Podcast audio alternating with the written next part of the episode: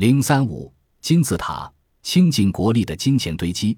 每一座金字塔的建造都是一次大量金钱的耗费和堆积的过程。是什么原因兴起这个文明古国？是什么物质能够焕发出如此巨大的能量？这样雄厚的物力财力，以胡夫大金字塔的建造为例，它是十万以上的劳动的结果。通过每三个月抽一次签释放一些人，同时补充一些人。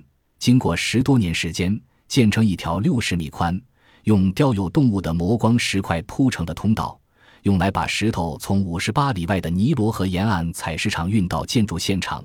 又经过了二十年，才建成了大金字塔。题写在金字塔上的古埃及符号记录了建筑劳工消耗的萝卜，可想而知，在监工、劳工报酬、衣食住行以及工具上的耗资。又该是一笔多么巨额的财富呢？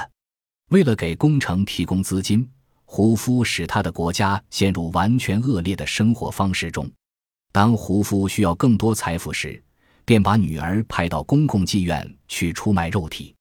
但他也想给自己留下一座金字塔。